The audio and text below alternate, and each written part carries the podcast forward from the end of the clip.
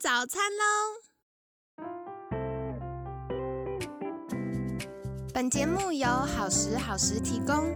节目开始之前，请帮凯西一个小忙，订阅、分享、给予五星好评吧！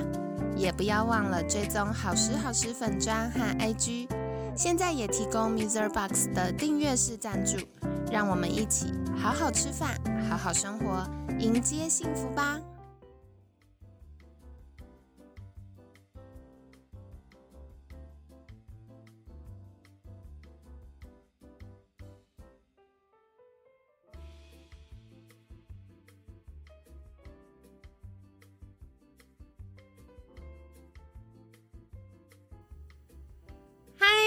来到凯西陪你吃早餐，我是你的健康管理师凯西。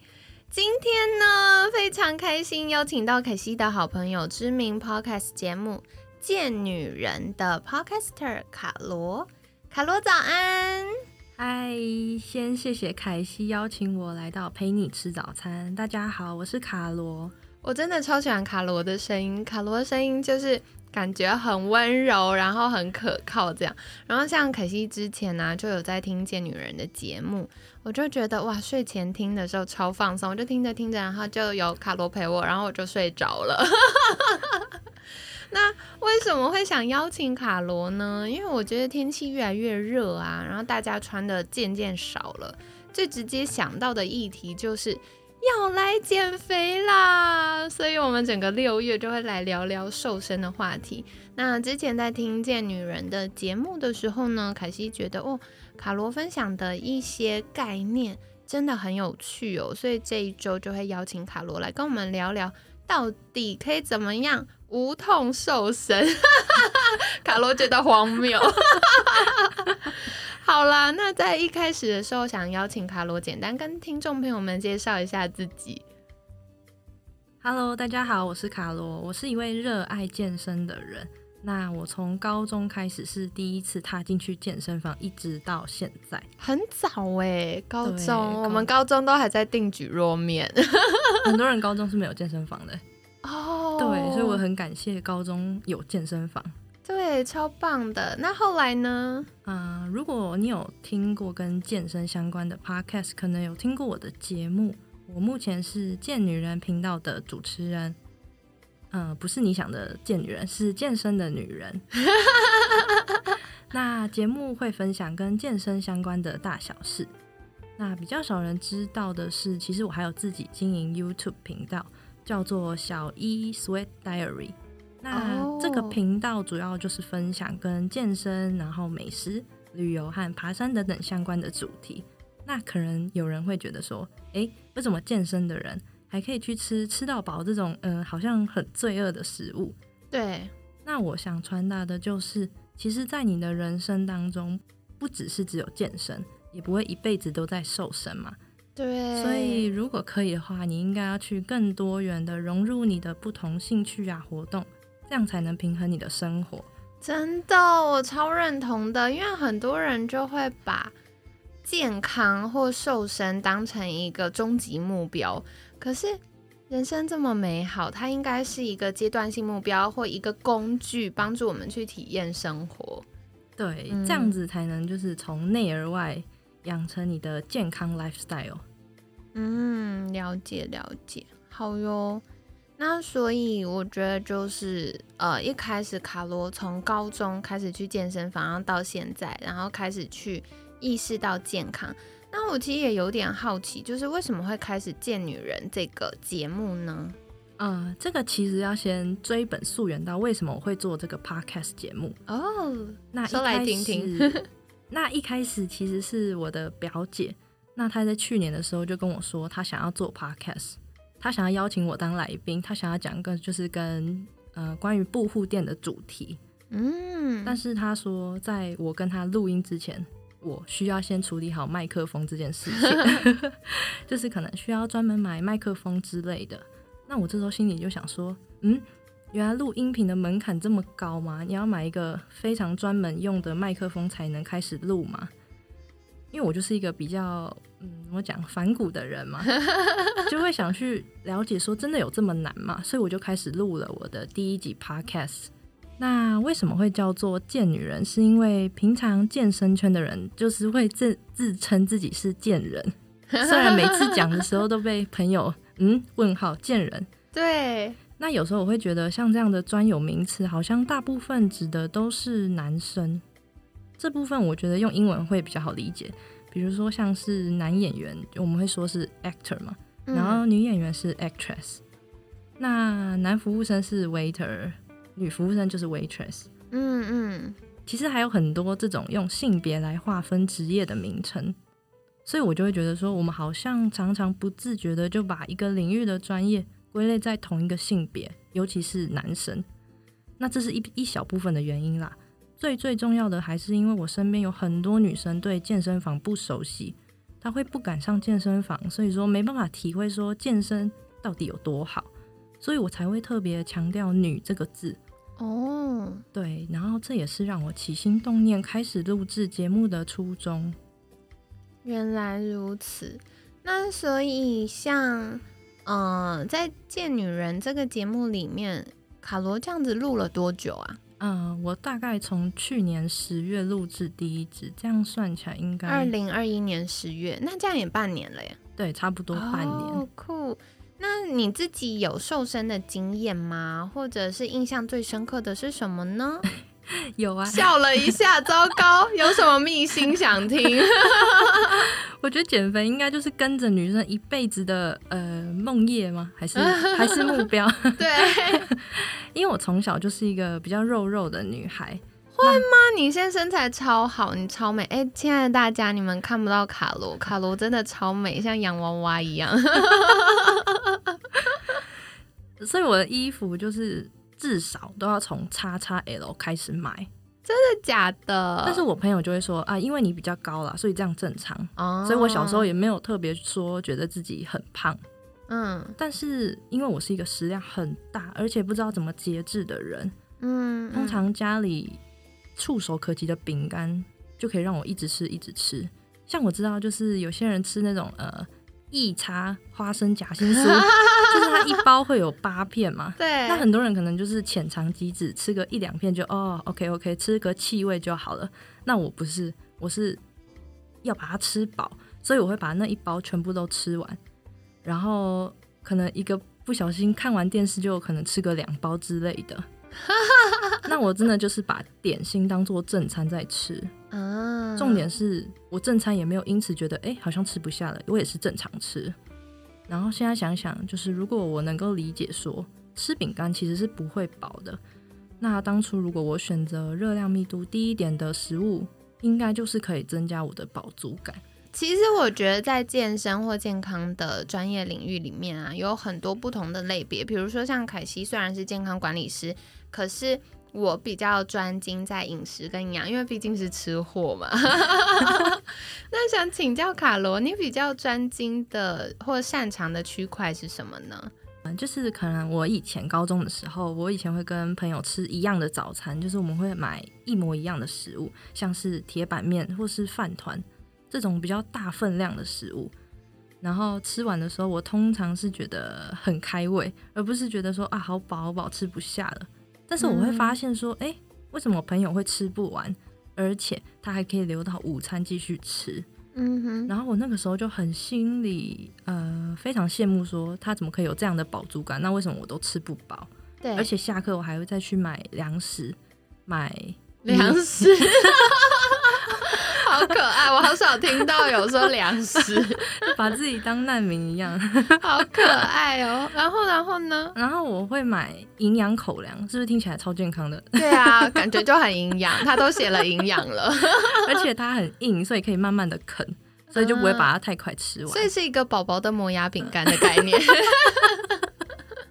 对，然后我就这样一路吃吃吃，就吃到了高中三年级。嗯。然后刚开学的时候，嗯，不是都要量体重吗？对。但是我那个时候就知道，嗯，我的体重应该就是比较抱歉一点，所以我就拉了跟我体型差不多的女生，然后说，哎，那我们等全班量完，我们再去量。嗯，对。然后结果一量不得了，我真的心中的世界是天崩地裂。那在这边希望凯西可以容我不要说破那个体重的数字。总之就是惊为天人的高，那也是我这辈子体重最重的时候。嗯，我心里就有很无限复杂的思绪，就想，嗯，而且是那种很负面的心态。哎，我什么时候吃这么胖了？那我到底都吃了什么？嗯，我到底都造了什么孽？为什么我都喜欢吃这种高热量的饼干？然后也会去怪老天爷，说为什么要让我的食量这么大？那基本上就是一直在怪，一直在怪。那这就是我会开始减肥的契机。哦，因为不想要再这样下去了。对。然后我在减肥的印象最深刻的时候，就是嗯，因为我开始减肥的时候是从跑步开始，也不知道是去哪里听来的观念，就是嗯，跑步就是一定要减肥，嗯，要减肥就是一定要跑步，要减肥就是一定要跑步。我真的不行哎，我觉得跑步好累。我可以做中训，好好上一个课，可是我之前要跑步的时候，五分钟我就看着我教练，然后一脸惨白。就是因为你是跑健身房。健身房原地跑会比较无聊哦，原来是这样子。对我倒没有仔细试过，因为我去跑马拉松的时候都是跟朋友一起，所以我们要边跑边聊天，然后边走边休息。对对对，然后不小心就经过补给点了，好悲剧哦！大家听众朋友们会不会觉得奇怪？我们明明很认真要来听减肥，就学了一些歪招。然后我。是每天早晚都跑两次，就是早上会去运动中心跑，然后晚上就是去河滨公园跑。耶，对，然后就这样持持续了整整大概半年都没有休息。然后跑完步，我就会去买自助餐来吃，是那种有买五谷米的自助餐。然后回到家，我的第一件事情就是就是打开便当盒，拿家里的开水往里面倒。然后一开始我就会看到青菜里面那个油慢慢的浮上来。然后一开始还觉得蛮有成就感的，这样好像就把很多油脂给带走了。对，但是吃了一周、两周之后，我就开始觉得有一点想哭。那想哭的情绪是来自于那个被开水沥过的青菜，因为沥过之后基本上已经没有什么味道了。对，会觉得很委屈吧？我生活已经这么艰难了，然后一直吃这种很草的东西。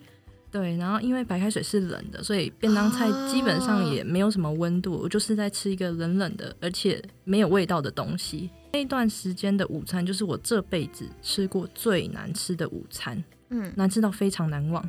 然后我现在回想起来，也是觉得我那个时候还蛮拼命的，但是我也蛮心疼自己的，嗯，可能是因为已经高三了嘛，然后面临高中要毕业要升大学，那有多想要就有多努力。我那时候就是铁了心，不要让我大学同学对我的第一印象就是个胖子，所以我才会这样拼命的运动。所以真的是为了上大学，然后很拼诶。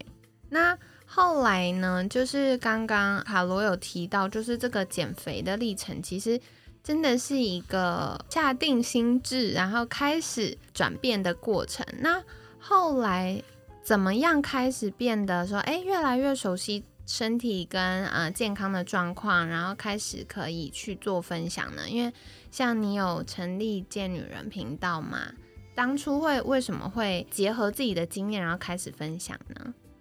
嗯，后来就是早晚都跑步，然后吃这些比较没有味道的食物之后，我真的就是从呃一个超级大胖子变成一个胖子，然后然后先变辣妹对。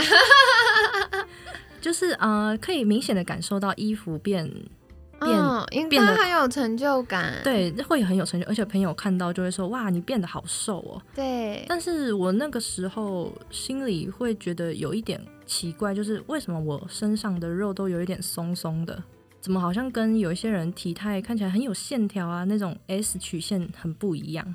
嗯，对，这就是为什么我开始会去健身房。重训这件事情哦，原来是这样子。那接下来想请教卡罗，就是刚刚也是凯西有问的啦，就是嗯，在专业领域里面，卡罗觉得比较专精跟擅长的区块是什么呢？嗯，我比较专精的就是在健身房训练这件事情，但是因为训练它是需要饮食跟睡眠。这三者要相辅相成，对，所以我也会去了解说，哎，常见的饮食迷思啊，跟你平常营养素要怎么分配？对，对，这样才能帮助你在训练的时候达到加成的效果。那卡罗在这个过程当中有没有什么觉得很重要或在乎的事，可以跟听众朋友们分享呢？那我最希望的，呃，那我最希望可以和大家分享的就是，呃，其实运动和饮食是可以融入生活的。我希望大家可以记住 “You can be strong and sexy” 这句话啊，因为很多女生会觉得说健身会变成金刚芭比这一类的，对，然后但其实不会，想要变成那样子的状态需要很非常极度的努力，对，而且甚至可以说是极端的努力才会变成是金刚芭比那样子的状态。那健身其实就只是让你变得更壮、更性感，这两个是可以一起的。然后想要开始的听众朋友，我会鼓励你说有一才会有二，那你不用太过于担心说还没有发生的事情，因为只要你开始行动，你的身体一定不会辜负你的努力的。嗯，太好了，谢谢卡罗跟我们分享哦，就是 You can be strong and sexy，就每个女生都可以。成为自己健康然后性感的样子，所以接下来呢，周二到周五，我们也会在邀请卡罗来到节目当中，跟大家分享到底要怎么做呢？我们不能只靠信念，对不对？虽然现在有越来越多的。那个科学研究发现，哎，透过信念还有大脑神经传导，真的可以对我们的肥肥肉做一些事。但是相信大家也觉得，嗯，这有点慢。所以接下来我们在节目当中就会再邀请卡罗来分享喽。那如果你听完我们的节目，或者是你日常在瘦身的过程当中有什么样的疑问，或者是诶有什么样的经验可以分享出来，鼓励大家都欢迎在私讯好时好时的粉砖，或者是 email 给我们的专用信箱。那在节目尾声，想要邀请卡罗跟大家介绍，如果听众朋友们想更多的啊收听到贱女人的节目，或者是可以更多的跟你互动，可以到哪里找到你呢？大家可以到我的 podcast 找到我。那我的频道节目是贱女人健身的健。那或是也可以到我的 IG，我的 IG 账号名称是底线 Listen to Carol 底线。如果有任何问题或是想跟我聊聊，都可以私讯我。好的，那凯西会把相关链接跟 IG 账号放在我们文案区哦。如果呃听众朋友们想要更多跟卡罗互动的话，也可以赶快去订阅跟追踪。那今天很感谢知名 Podcast 节目《贱女人》的 Podcaster 卡罗。